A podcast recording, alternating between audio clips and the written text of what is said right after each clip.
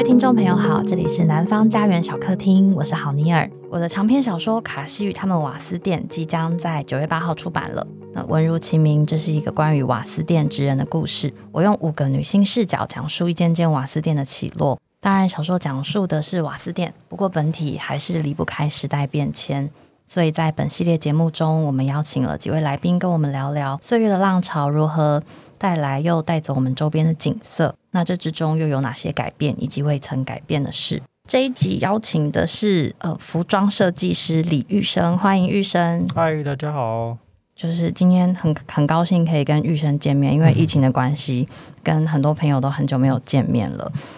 那就是。我我想要先谈一下我跟玉生认识的过程，因为这个蛮特别的。我二零一四年的时候，那时候刚开始在做采访写作，然后一开始是先跑一些剧场演员，就是导演，就是大家所熟知的目前创作者的一些采访。那时候想说，哦，就是演员跟导演都访的，就是差不多了，就是有蛮多线上的人物都已经跟他们聊过了。然后后来我就转而把兴趣就是转嫁到一些幕后的工作者。然后那时候就是开始跟几个舞台设计啊，呃，服装设计啊，就是林林总总各个设计师约了采访。然后那个时候就是会找到玉生，纯粹是因为他的服装设计作品实在是太多了。因为我那时候好像我记得就是二零一六、二零一五年左右，那时候不论看什么戏，只要服装设计师后面都一定会挂着玉生的名字。然后我就想说，这个人到底怎么有办法一口气接下这么多的设计工作？所以就对他。就是还蛮有兴趣的，那个时候就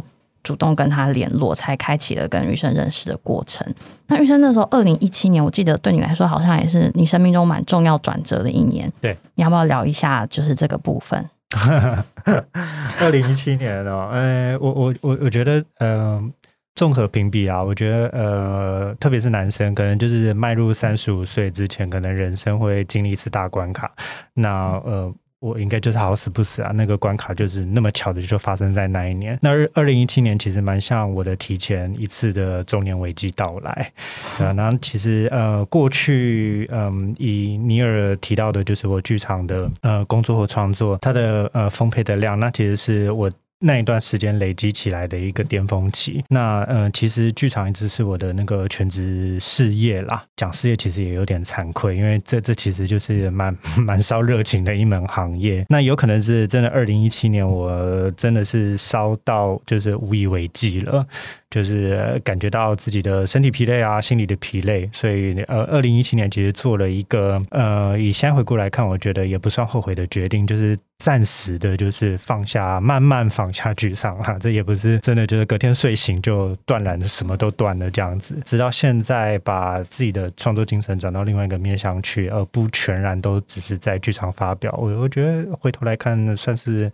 还不错啦，对，截至目前为止，对，截至目前为止还还蛮舒服的一个过程。对，对，对，因为我刚好就是知道这个人，但是完全没有跟玉生聊过天，然后就刚好抓在就是他做的那决定的时间 采访，我也觉得蛮幸运的。但是。哎，但，我觉得我要那个 quote 就是补充一下，因为有些人可能看过很多玉生的作品，但没有看过他本人。你刚刚说中年危机，我觉得这样很多人会误会，因为你就是一张娃娃脸，然后最近又自己在练健身，练的超好，根本看不出来几岁了。我得先强调一下，对。然后今天会想找玉生来的原因有两个，就是我我从来没有在任何公开的平台，我也没有跟你讲过这件事，所以我觉得应该是今天录音你才第一次知道，就是其实。那个玉跟那一次跟玉生的访谈，影响我整个创作观非常非常非常的巨大，甚至到剧烈的程度。原因是因为就是我那时候在采访的过程是约在玉生的工作室嘛，然后我就看到天哪，这个人的创作能量实在是太丰沛了，因为你会画画图，然后画设计图，然后甚至是因为就是你的设计作品好像也不限在于衣服上面，你会做各式各样的。就是物件，甚至是艺术作品，所以你后来也有一个自己的个人展览，叫余生余生。嗯，对，那个展览我印象也很深刻。但是，呃，真的最怎么讲，就是像电击一般打到我的是那一次采访的时候，我记得我有问你，就你为什么要留在台湾这件事？因为我就说，就是你这么丰沛的艺术才华，我我个人认为，不管到哪个国家、哪个土地，你都一定有你能够展现的地方。然后。当时我身边很多就是像这样子有才华的人，他们的确也不会把自己限缩在我当时认为是限缩啦，限缩在台湾这个地方。所以我那时候就一直问宇升，你为什么不不离开？就是既然做的这么辛苦，然后当然台湾的剧场环境或者整体设计环境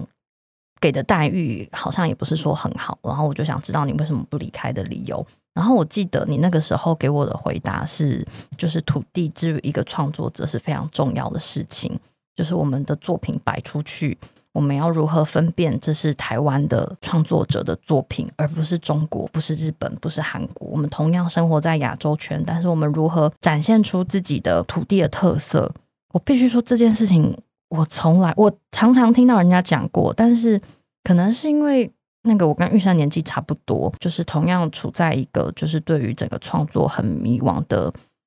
的阶段，然后你那时候感觉也很迷惘，可是我觉得你有一个部分是非常非常的坚定的，至少在就是土地能够给予创作者多少的养分这件事情，所以就是今天想要借此机会跟玉山聊看看，就是我们就从呃，也许我们先从哦那个家学，因为。您是你是因为那个我不要用静词好了，你是因为家学的关系才从事设计意图。那我今天就是出版的这个长篇小说，也是因为我爸他就是瓦斯店的瓦斯师傅，对，所以我想要先从这部分来聊一下。那那刚好就是玉生在这那个从事服装设计这一行，就是这几年来也目睹到很多。比方说，你们家是那个裁缝嘛？嗯嗯，裁缝这一块，然后以及布料整体市场的变化，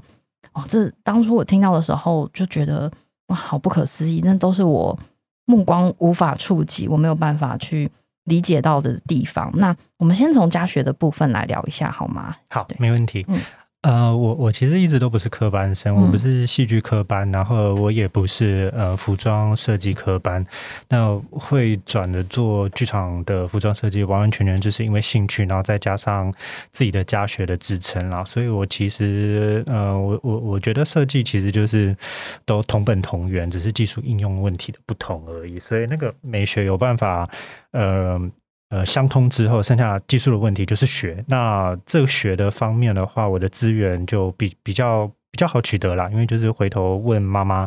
那服装其实大部分就两个最大的系统，就是男装跟女装。那因为爸爸过世的早，那爸爸是做男装的。那妈妈，呃，我我就是都跟妈妈学女装啦，所以我我那个女装的变化就是千变万化。嗯，那女装像我们呃辨别时代的服装风格，通常都是女装来定义的。嗯、像五零年代啊会长怎么样？通常第一个想到的样式都是女装，不会是。男装的变化就比较少了，哦、对，对。那妈妈他们的那个环境又比较特别，妈妈他们的嗯职业啊，如果是正式来说的话，叫做就是高级定制服师傅。对对对对，那你前面会加个高级，又是定制，那很明显的那个呃，就是这个产业的立体感可能就渐渐出现了。嗯、但一定是刻制化的，而且它一定是一门就是呃很高端的手工艺。但是在台湾的整个服装背景的成型的过程里面呢、啊，其实我们不是像欧美品牌一样，像欧美品牌的话，它可能有两支路线，一个是高级成衣，可能就是商业营收为目的的，嗯、然后另外一个是高级定制服。嗯、那高级定制服的话，它就是专门拿来，就是把品牌的那个艺术性给那个标榜出来的，所以才会有所谓的精品，对啊，就是服装其实是一门手工艺，那手工艺的完全呈现的话，就是高级定制服有办法达成的。那台湾高级定制服又不是这种，嗯。不是选欧美的模式啦，台湾的高级定制服其实蛮扭曲的，但是建立在 呃，我们蛮多事情都蛮扭曲的，不是定制服，没关系，先讲这一块。对啊，就是嗯，它是依附在那个戒严时期的党国背景底下，嗯、对、啊，因为那时候嗯，就戒严时期嘛，戒严时期其实呃，政府提倡的社会风气就是呃比较呃。就是严禁豪奢啦，就是大家能节省就节省，嗯、然后再加上那时候就是取得舶来品的管道有限，那我们台湾有很长一段时间的美援。对啊，那呃，跟那个美国断交之后，美元就是也也渐渐式微了。虽然大家都还是很夯，就是欧美啊，美就是欧欧美的舶来品，但是亚洲人的体型真的有它的受限，所以其实还是延续着就是半个世纪以前的那个服装习惯。嗯，呃，现代的人可能很难想象得到半个世纪以前的服装习惯是怎样子。这个变化是这二十年内才慢慢的就是变成我们现在生活所遇到的所谓的快时尚。嗯，你要一件衣服的话是进商店去挑，成衣业大量兴起的那一个时代。对对对，在这之前其实是你要先去认识一位能帮你做量身刻制化做衣服的师傅。嗯、那工艺的好坏的话，那就是呃就是看价钱高低。嗯嗯嗯。那呃再来就是挑。你想要的面料，那面料的好坏的话，那一样也是价钱的高低。那妈妈他们的手工艺能支撑的，就刚好是就是最尖端的顶级客户。其实他就是呃建时期的官夫人或商夫人啊。然后那个呃消费文化其实一直延续到呃现在在。呃，政党轮替之后，才就是渐渐式微。因为最早期大众就是党国嘛，一一党独大。你如果说官夫人的话，不会有民进党官夫人，哦、都是蓝营的官夫人，对吧？所以那个文化在他们那个圈子里面是比较盛行啦。对哦，OK，我记得你那时候还跟我说，就是父母那时候的事业大到，其实你们有养一群自己的公班的。对，其实那是一个嗯。呃那时候家里经济状况大概只是小康以上，哦、还不错。就是爸爸那时候也还、哦、也还在世啦，嗯、然后就呃主要的商业营收，爸爸妈妈是呃爸爸是开男装的西服定制店，嗯、然后妈妈就是虽然她是呃女装的功底，妈妈的功底很好，嗯、但是妈妈也是去呃协助爸爸的男装的部分。嗯对吧、啊？那除了就是爸爸妈妈就是两两双手做、嗯、做不完之外，还必须要再就是延揽其他的师傅一起加入。所以其实你那个时候想说要投入就是服装设计这一块，多多少少就是看到那个成衣业大量兴起，嗯、然后就是父母的呃事业可能受到波及，就是。嗯工班就是不只是父母本身嘛，那工班可能也开始面临到一些冲击，他们的订单变少了，然后可能没有办法继续支撑下去。可是他们每个人都还有家庭要养，所以我那时候好像蛮震撼的是你，你因为你那时候很年轻诶、你那时候投入就是决定要从自己原本的呃所学，然后投入到服装设计这一块的时候。你那时候是有有想着是看看能为这群公班，或者是能为父母的事业能够做多少事情就多少事情，带着他们转向另外一个方向。那时候还没有那么有使命感啦。哦、那时候，嗯，因为我我我从那个呃。放弃所学这件事情，就是放弃自己的那个学院背景。我的学院背景是商业设计系，嗯、那就若若是我被打回原形的话，我应该要去做平面设计或网页设计。但、哦、呃，在早些年啦，我觉得呃，那那那时候的那个设计环境，我觉得还没有很没有像现在这么好，嗯，对啊，所以那时候做起来觉得嗯不是太愉快。那那时候其实也没有那么大使命感，其实是不知道自己要做什么，哦、但是知道听你这么说，我就放心了。我想说，同样都是二十几岁，你能做的事情好多。好，你就是说，但是那时候知道自己不要做什么，哦、就是这也很重要。对啊，我不要坐在电脑荧幕前面，然后听着案主的电话要你就是在那边排版上上下下左左右右的。对啊，所以我觉得那来做一件快乐的事情。那呃，那那那那那时候也是呃很凑巧了，就水到渠成，有一群朋友就。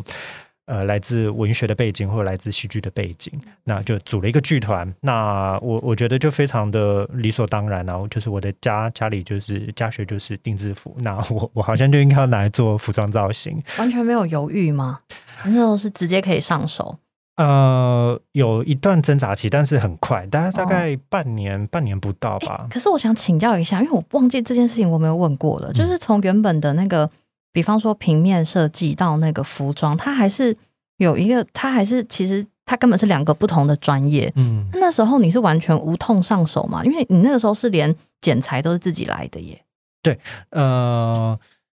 无痛上手，嗯，好像可以这么说，因为我是从小看，就是爸爸妈妈怎么样子，就是、哦、就真的是耳濡目染。对啊，先先怎么样在纸上做一些打板，嗯、然后就是弄到布料上面，然后布料就是如何成型一件衣服，嗯、它的过程我是完全理解的，对啊，所以我觉得那只是找回就是成长记忆跟身体记忆而已。我觉得在这部分跟我真的很不一样，因为我在写这小说的时候啊，我原本也想说我我们家就是做瓦斯店的，然后我就是有。呃，因为开始想要写这个产业的东西，所以我那时候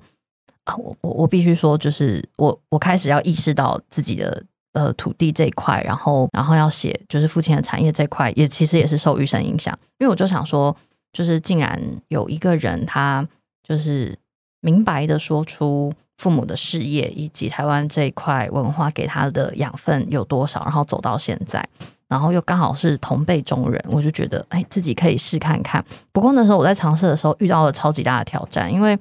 就是虽然也是从小在瓦斯店长大，但我爸是完全不会让我们触碰任何跟生意往来有关系的事情，因为对他来说那个就是劳工阶级的东西。我觉得可能那个想象有落差，因为不知道就是那个玉生，你有跟你爸妈谈过，就是他们是如何看待自己的工作嘛？因为我我觉得我爸那个时候是有一种。比较自卑的心理状态，就是希望他这么努力，就是能够让他底下，因为我们有他有三个孩子，我还有弟弟妹妹，就是能够让他的三个小孩翻身，然后不用再继续在这个可能破败的店面里面生活下去。所以变成是我要开始创作这个作品的时候，我等于是从零开始，就有很多很基本的知识，我都是要再三去跟他们确认，就是只要我记忆里面的东西是不是正确的。所以其实我我在写这个作品的时候，就是那那些填掉过程什么的，还是都重来一次。所以刚刚听到你说，就是啊，从小看着看着，就是他们在做那些事情，很快就上手。我二零一七年听的时候就觉得啊，就是很理所当然。可是回到自己身上的时候，就觉得哎，也没有这么理所当然。因为有一些父母的确是会把自己推得很远很远。所以你那个时候爸妈也是不会排斥你去接触他们的工作这个部分。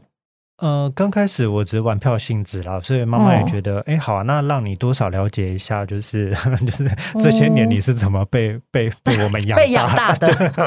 OK，刚开始他是比较呃，嗯、还还比较正面，可是后来他发现，就是我好像真的要把这件事情认真做下去的时候，蛮害怕的，而且那那也是慢慢的就是回头看家里的背景，我觉得那也是自己的一个。那个呃，回头的探索过程啊，嗯、那的确就是就是二十几岁的时候吧，对，二十五、二十六岁的时候，嗯、对对对对，然后也的确哦，就是那那时候呃。那时候爸爸已经过世了啦，爸爸在我国、嗯、国一升国二的时候过世的。对啊，那那时候就回头去问妈妈的一些，问他就是我观察到了他的同事的一些面相，或者是他们这个产业的一些面相也好，的确就是跟呃尼尔的爸爸，其实他们觉得这不是一件就是很值得说出来的事情，嗯、甚至有点自卑。呃，对于他们自己在从事的这一门行业的专业度、精致度，甚至是手工艺的艺术性，他们是绝对有自信的。嗯，可是若是你要再拿到第三人面前，就是去谈这件事，他们会马上就缩回去了。这件事情很特别，对啊，因为我爸也是，就是、对，就呃，他们就会很理所当然的觉得，就是劳动。他们觉得他们自己是劳动阶层啦，对，然后再加上呃，大家应该差不多年纪的，应该都也知道，就是台湾的那个教育的改革，就是一大堆就是所谓的嗯五专啊，或者是专科，然后就是高职，就是都一窝蜂的想要抢的，就是去刚好就是有一个时代的落差，对，想要改改制变大学嘛，其实就是整个环境跟那个教教育制度都告诉你说，就是技职是不。不值钱的学呃学历文凭比较值钱。对，这么想起来，我高中的时候，整个我我我考高中的时候，那个时候学校也是一直给我们这样子的观念，就是就是如果读高职的话，你可能嗯、呃、没没没没什么没什么未来的选项啦，嗯、就是你可能就是我我我忘记我那时候是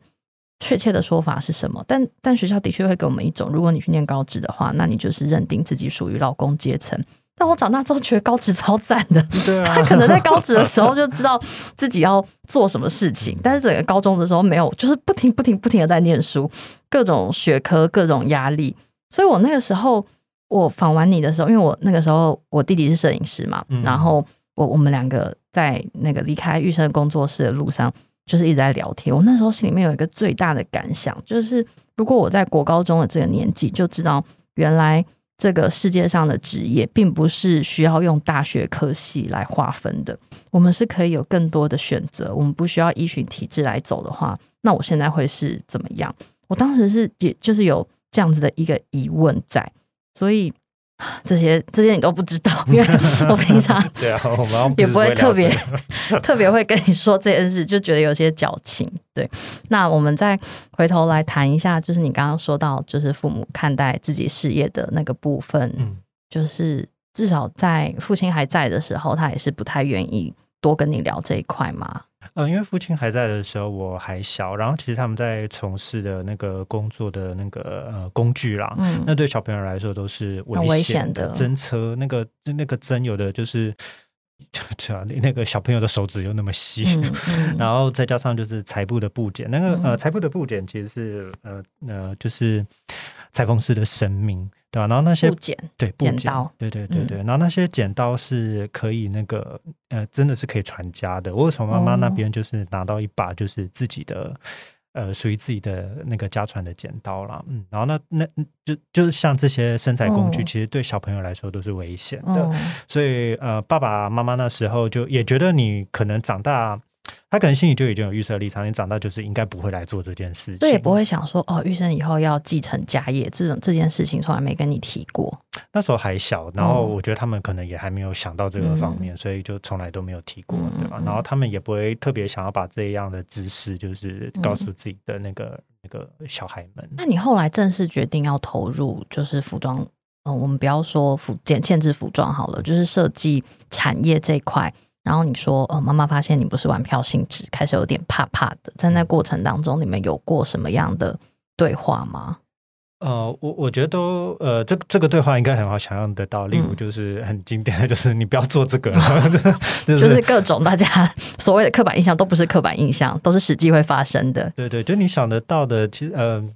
其实也也没有就是难听话啦，但是他就是非常现实的，嗯、就是怕你饿死，嗯、或者就是就是你你做这个，因为我是用玩票性质入门的，嗯、他觉得就是哎，你怎么玩着玩着就是要要认真，越来越认真的感觉，对啊，就他。可能他们那个年代面对工作，只是觉得是一技之长，嗯，对吧、啊？然后讲到这个一技之长的话，呃，我我有一个很有印象的是，我也回头呃长大的时候回头问妈妈说，嗯、为什么就是裁缝师傅这么多人，就是呃蛮多是小儿麻痹的，所以他们大概呃呃我就是民国民国五十几年的时候，那时候刚好是台湾。一波的小儿麻痹的流行期，哦、对啊，然后呃，因为你若是染上小儿麻痹，你肌肉萎缩之后，其实你是呃比较交通方上面是比较不方便的，对，那。呃，那时候的人又有一技之长的观念，所以那就什么工作是可以就是定呃，什么工作是可以让你就是做的定点完成。嗯嗯，嗯那好像就想来想去，就是要么是加工厂女工，要么就是你去学就是这样子的那个裁缝的针织活。嗯，对啊，所以那呃那时候是有回头问妈妈说，就是嗯，好多好像那时候好多的阿姨或师傅其实都都有都有小儿麻痹的问题，嗯、对啊，就是回头去对照大环境，然后有可能是因为这样，所以才会让他们觉得对呃自己的。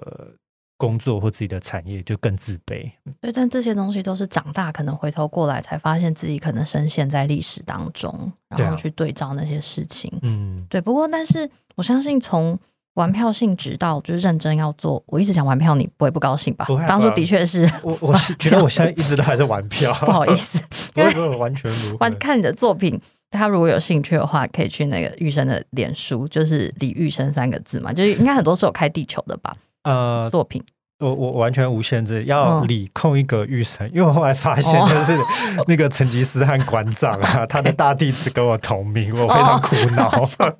因为就是玉生常常是，因为那个创作创创作作品能量之丰沛，就有时候会有各式各样不可思议的，真的是我会直接说艺术作品出现，然后谢谢，对，每次都 很撼动我。但是我相信从玩票性质到。就是真是真的要投入这个部分，就是回到我们最开始讲的，就是嗯，我们这块土地，然后或者是大环境给你什么样的养分，好像呃，就像是我那个时候会说，我在采访完你之后，然后在我的创作上面会影响这么大，就是我第一次开始去认真思考过后，我就发现，天哪，有无限多的创作主题是我等着想要去思考、想要去探索的，那都不能说是我找到答案，比方说。我好像也是在二零一七年以后才想要回头去看，那时候雪隧开通在宜兰，因为我是宜兰人嘛，已经十年多了。那我一直在享受那个便利性，然后甚至因为二零零六年的时候是高中，然后高中那个时候开通的时候，班上的同学都在说啊，不要走雪隧哦，就是会压死人，什么漏水，就是各种各种说法，还说什么红衣小女孩最近走到雪隧了，你要小心一点，她就是从台北来宜兰更快了，就是各种怪力乱神的说法都听过，所以我们可能会调侃她，会讽刺她，然后甚至最后会依赖她。对，所以但我没有思考过这些东西会变成写作的主题，很奇怪，就是好像求学的时候就觉得。创作这种东西应该是要向内探索、向内挖掘，所以写作是一个很痛苦的过程。但是我后来发现，所以所以所以我一直以来都就是会有那种啊，我觉得我今天要好好写东西，但是我在打开电脑，然后面对 Word 的时候，我一个东西都打不出来。那现在想起来就是废话，因为我们那时候就是一个小孩子，然后我没什么生命经验，然后我要挖掘我自己内心什么，根本就是空的，它就是一个干涸的土地。可是当我就是玉生那场采访之后，我开始去思考整个环境，以及像是父亲的产业，依然整体变化，治愈我的意义之后，就发现可以写的东西，可以探问的东西有太多了。那对你来说，就是从呃，可能就是认真呃玩票到认真过渡的那一个坎，也是有过这样子的思考吗？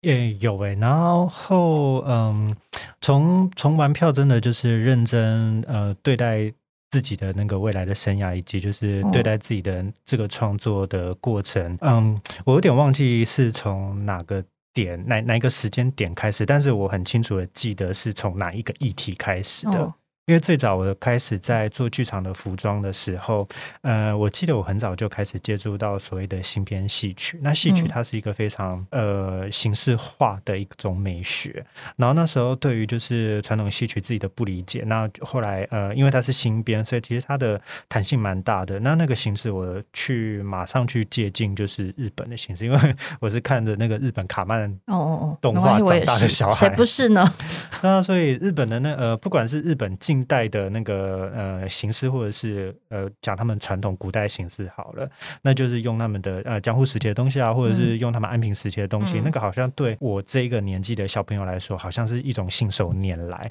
你大概看到怎样的样式，然后呃，例如画在额额额头上面的黛眉，然后就是留着那个中中中分的长发的那个日本的那个朝廷贵妇，你就觉得有一个印象在那里。哦、对，那就是一定就是安平时代。嗯、呃。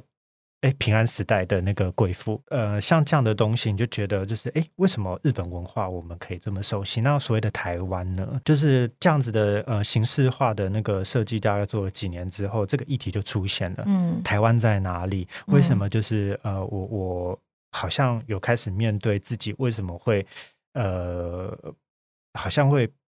排斥台湾，会排斥把台湾的元素加入设计跟创作里面。嗯，后来发现是因为我不了解，嗯，对，我不知道就是我身边有什么台湾元素可以用，因为那时候的比较个人化，或者是那时候呃所谓的意见领袖型的那个设计师还没成型，那都是自媒体时代的事情了。哦，所以那时候领导所谓的平面设计的美学，通常是官方。嗯，然后那时候的官方美学，你会就是讲到台湾的，又是真奶，又是鸡排，又是夜市，然后就是。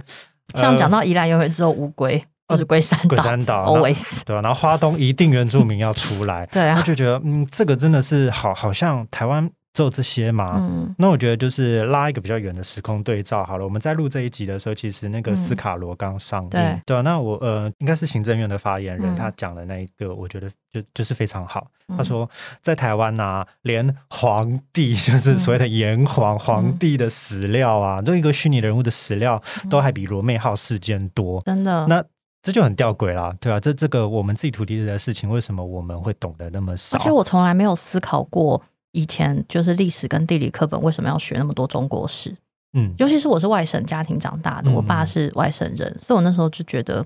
这是很理所当然的事情。你刚刚说的那些我也很有感，这应该都跟我们的求学过程有关关系，因为就是那个时代。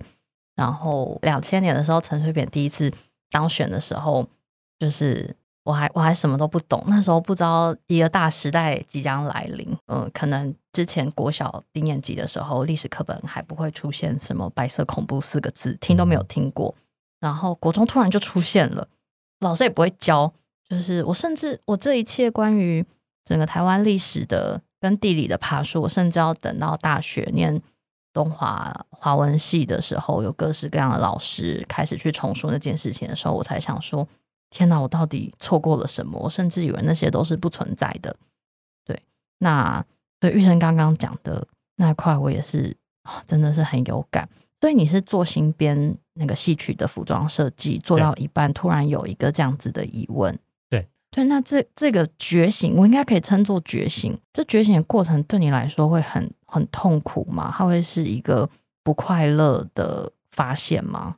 呃，倒不会耶，因为呃，我那时候还没有接触到所谓的就是自己呃台湾土地上的事情，把可以把它融入创作之前啊，哦、其实是一个身体的反应去排斥，呃，去排斥呃所谓把台湾带入体，因为那时候我们所能涉猎到的台湾都，哦、或者是我那时候的生命经验还不够，我能涉猎到的台湾的议题其实都一样的表层啊，鸡排真。哎、哦，那我想请教一下，那个时候表层设计表层是一回事，嗯，不过。比方说“台湾乡土”这几个字的关键字，嗯、对当时的你来说，会直接把它联想到是一种悲情啊、悲催、苦闷的象征吗？会，然后我也得直接讲，就是嗯。呃，因因为在还在以前的旧三台时代啦，嗯、对吧、啊？然后娱乐百分百，然后我们就不要讲谁了，他就定义了所谓台 是怎么样子的阶层，然后是台客他有可能的印象，那个马上就建立起来，而且它是依附在流行文化里面，哎，那对青少年的杀伤力很大的，你就真的就原汁原味的把它吸收进去。没有，因为我我也在忍笑，是因为我觉得你你今天这个很客气，哦、因为如果 没有录音下来的话，我知道你会讲的更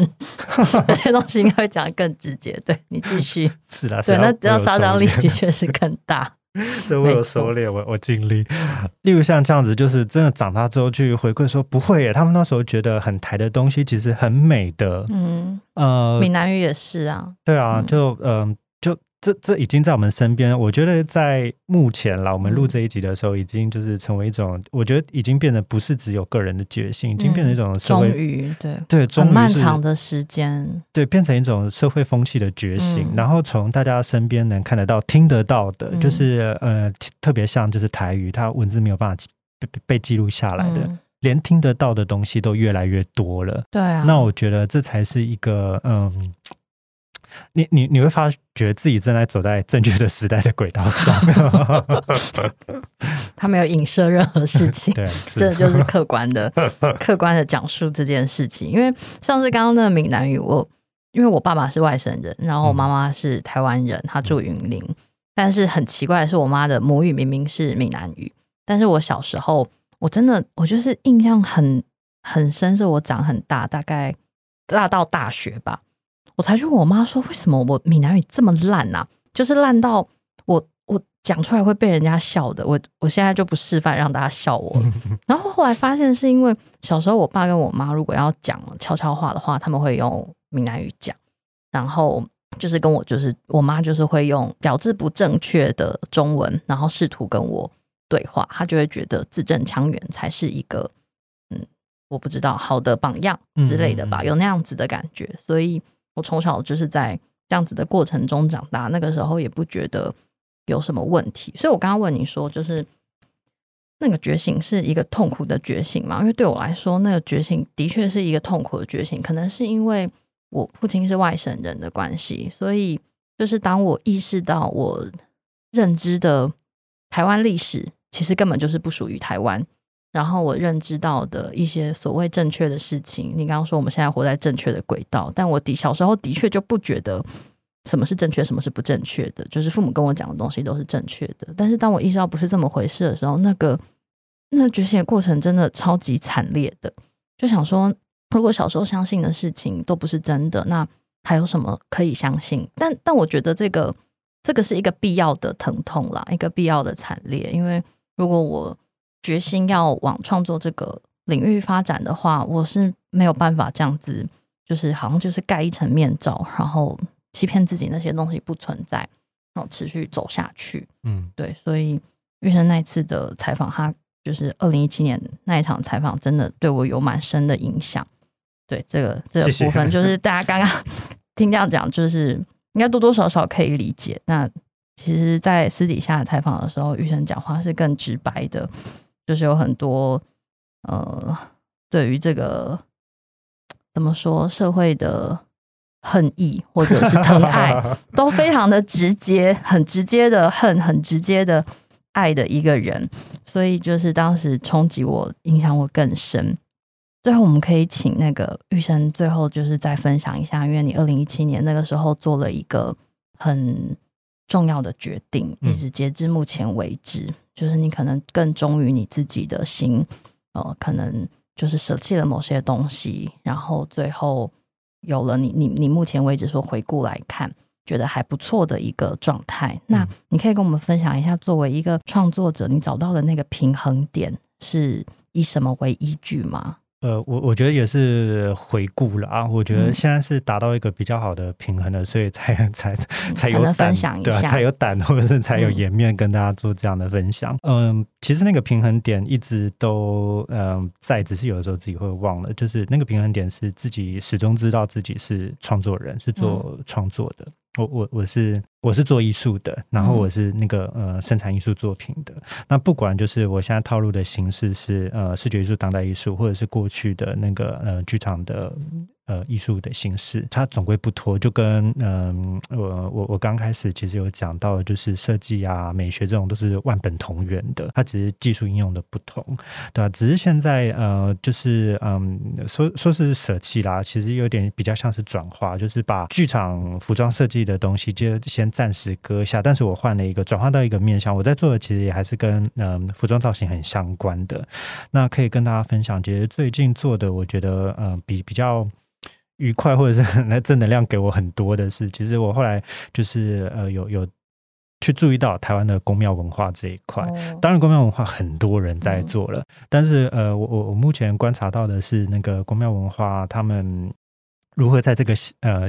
新的台湾，他们要有一个新的样貌。然后，呃，其实大家都怕，就是所谓的，就是像信仰啊，我们就讲宫庙文化，其实是怕香火会断，然后没有人会传承这件事情。那这这个是所有就是传统一定面对时代会有的一个担忧啦。但如何就是去延续这个香火，我就讲呃公庙文化，举一个例子来说好了，因为前阵子也在。炒就是绿能啊，跟早教的议题啊。嗯，嗯，那我觉得这个东西其实，嗯，可能再早一点的先人已经埋了一些伏笔在我们的信仰的那个神，嗯，神明的系统里面。那其实讲一个现，嗯，应应该大家比较会知道的一个，呃，几个神明好了，我就讲就是吕洞宾好了。吕，呃，通常这样的主神，他旁边一定会有陪祀神，嗯，或者是他的护卫神。那，呃，吕吕洞宾就是一个就是无为而为，就是一个道家的代表人物。呃，道教的代表人物，那他本身就是我们也会叫呃称称他为就是先祖啦。那先祖他的那个呃护法神啊，其实呃